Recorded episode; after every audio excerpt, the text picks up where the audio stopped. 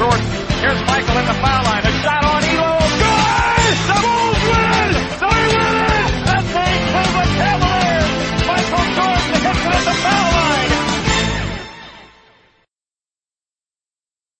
Tá no ar mais uma edição do podcast NBA 1x1, uma edição diferente. Eu sou Bruno Sader e trago hoje uma breve coluna complementando a nossa última edição do podcast, na qual discutimos tudo sobre a transferência de James Harden para o Brooklyn Nets. Na verdade, não tudo, ficou um tópico restante, que as informações dos, dos dias que sucederam à transferência trouxeram muitos pontos que eu achei interessantes para a gente refletir hoje nessa edição do podcast, uma edição rápida e diferente mas para fazer a galera pensar na escolha que fez o Houston Rockets, que teve em sua mão sim a possibilidade de trocar James Harden diretamente por Ben Simmons, jogador do Philadelphia 76ers. Philadelphia 76ers hoje, que é um time que tem como general manager, presidente de operações, o Daryl Morey, que era o presidente de operações general manager do Houston Rockets em toda essa era James Harden. Muito se falava que ele gostaria de trabalhar de novo com o Harden e que o Sixers queria muito ter o Barba no time. Mas, por outro lado, o time do Houston Rockets não pensava assim na contra como as opções de troca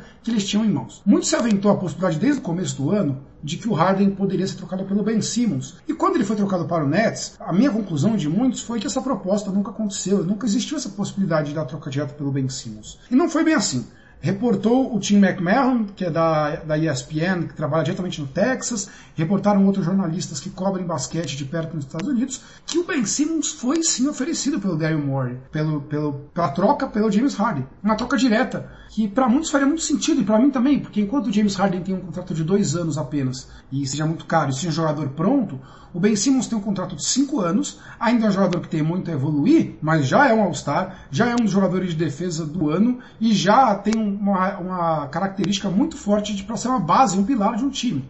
Então por que, que o Houston Rockets não fez a transferência? Por que, que o Houston Rockets não optou por ficar com Ben Simmons e sim com um caminhão de trocas do Brooklyn Nets? Olha, é difícil responder essa pergunta. A primeira delas, e muito se reporta, é que o Houston Rockets queria mais, além do Ben Simmons. O Houston Rockets, pelo que se reporta, mais uma vez, gostaria, estaria muito interessado na troca do armador, pelo, armador Tyrese Maxey, que é um, um calouro que estreou esse ano pela Philadelphia e vem jogando muito bem. E além disso, poderiam envolver ainda escolhas futuras, possíveis trocas de escolha no draft. O Houston Rockets pedia muito mais que o Ben Simmons e que o Philadelphia Sixers não estava disposto a dar. Mas na minha cabeça isso não fazia tanto sentido, porque você tem o Ben Simmons, um cara que muitos consideram ser um valor justo pelo James Harden, né, para circunstância de contrato, como eu disse. Então por que, que o Houston Rockets pediu tanto a mais?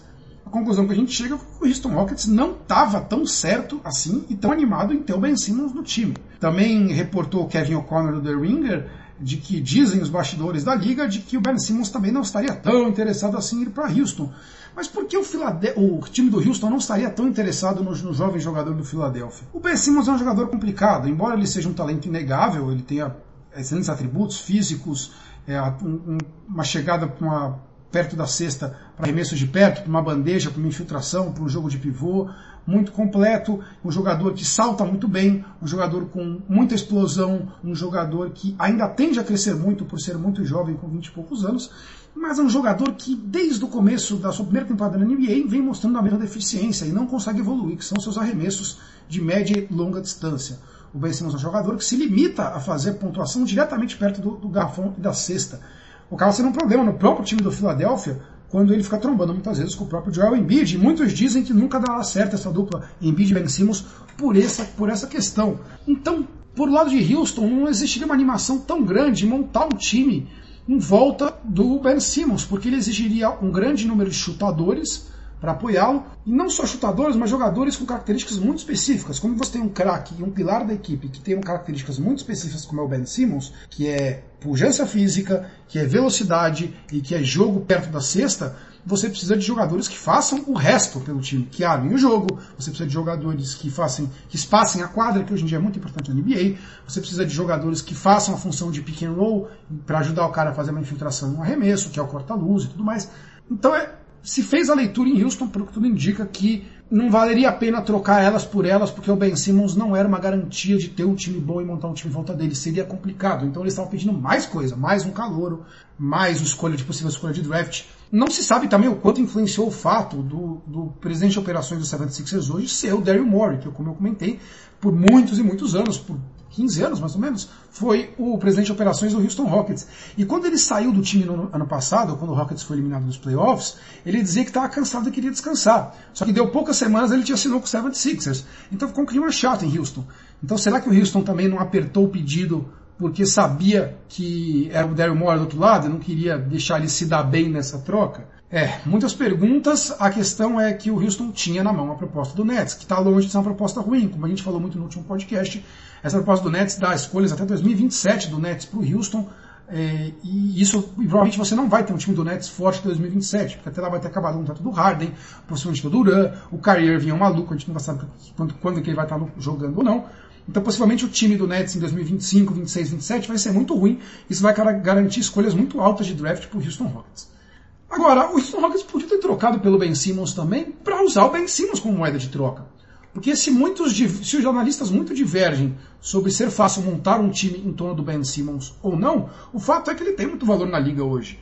Porque ele é muito jovem, porque ele pouco se lesiona, porque ele tem a explosão física muito grande, ele é um excelente marcador, que é uma coisa que não aparece muito nas estatísticas, mas você acompanha a liga e os times sabem que é muito importante, ele marca qualquer um. E o arremesso, é verdade, ele não sabe arremessar, é muito ruim. Inclusive, a semana passada ele deu um airball de 3 ridículo.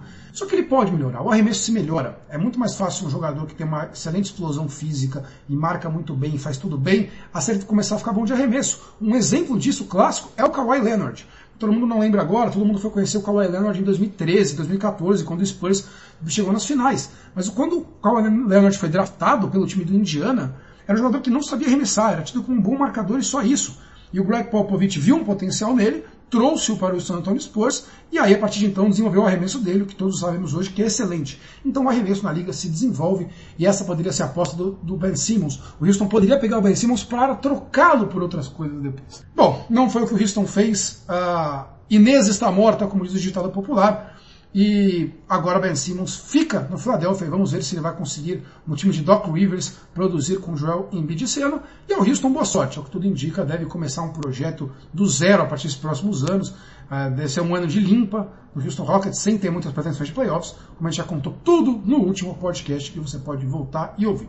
Se você gostou dessa coluna que a gente trouxe hoje, Peço que você está escutando a gente pelo Spotify, Google Podcasts, Apple Podcasts, pelo site do, do Anchor mesmo, qualquer, qualquer que seja o seu agregador de podcast, você pode assinar o feed para receber sempre um podcast novo, sempre que pingar. Assinar o feed, para quem não conhece, é, é uma assinatura gratuita que você se inscreve para receber quando tem programa novo. Então, eh, os operadores de podcast te avisam e já baixam um episódio novo sempre que ele está disponível. Você não precisa, precisa, ficar checando se existe um, um, programa novo ou não. Ainda essa semana, eu e Bruno Costa voltamos para acabar a prévia da Conferência Oeste, falar de Los Angeles Lakers, Los Angeles Clippers e muito mais. Grande abraço a todos e até a próxima.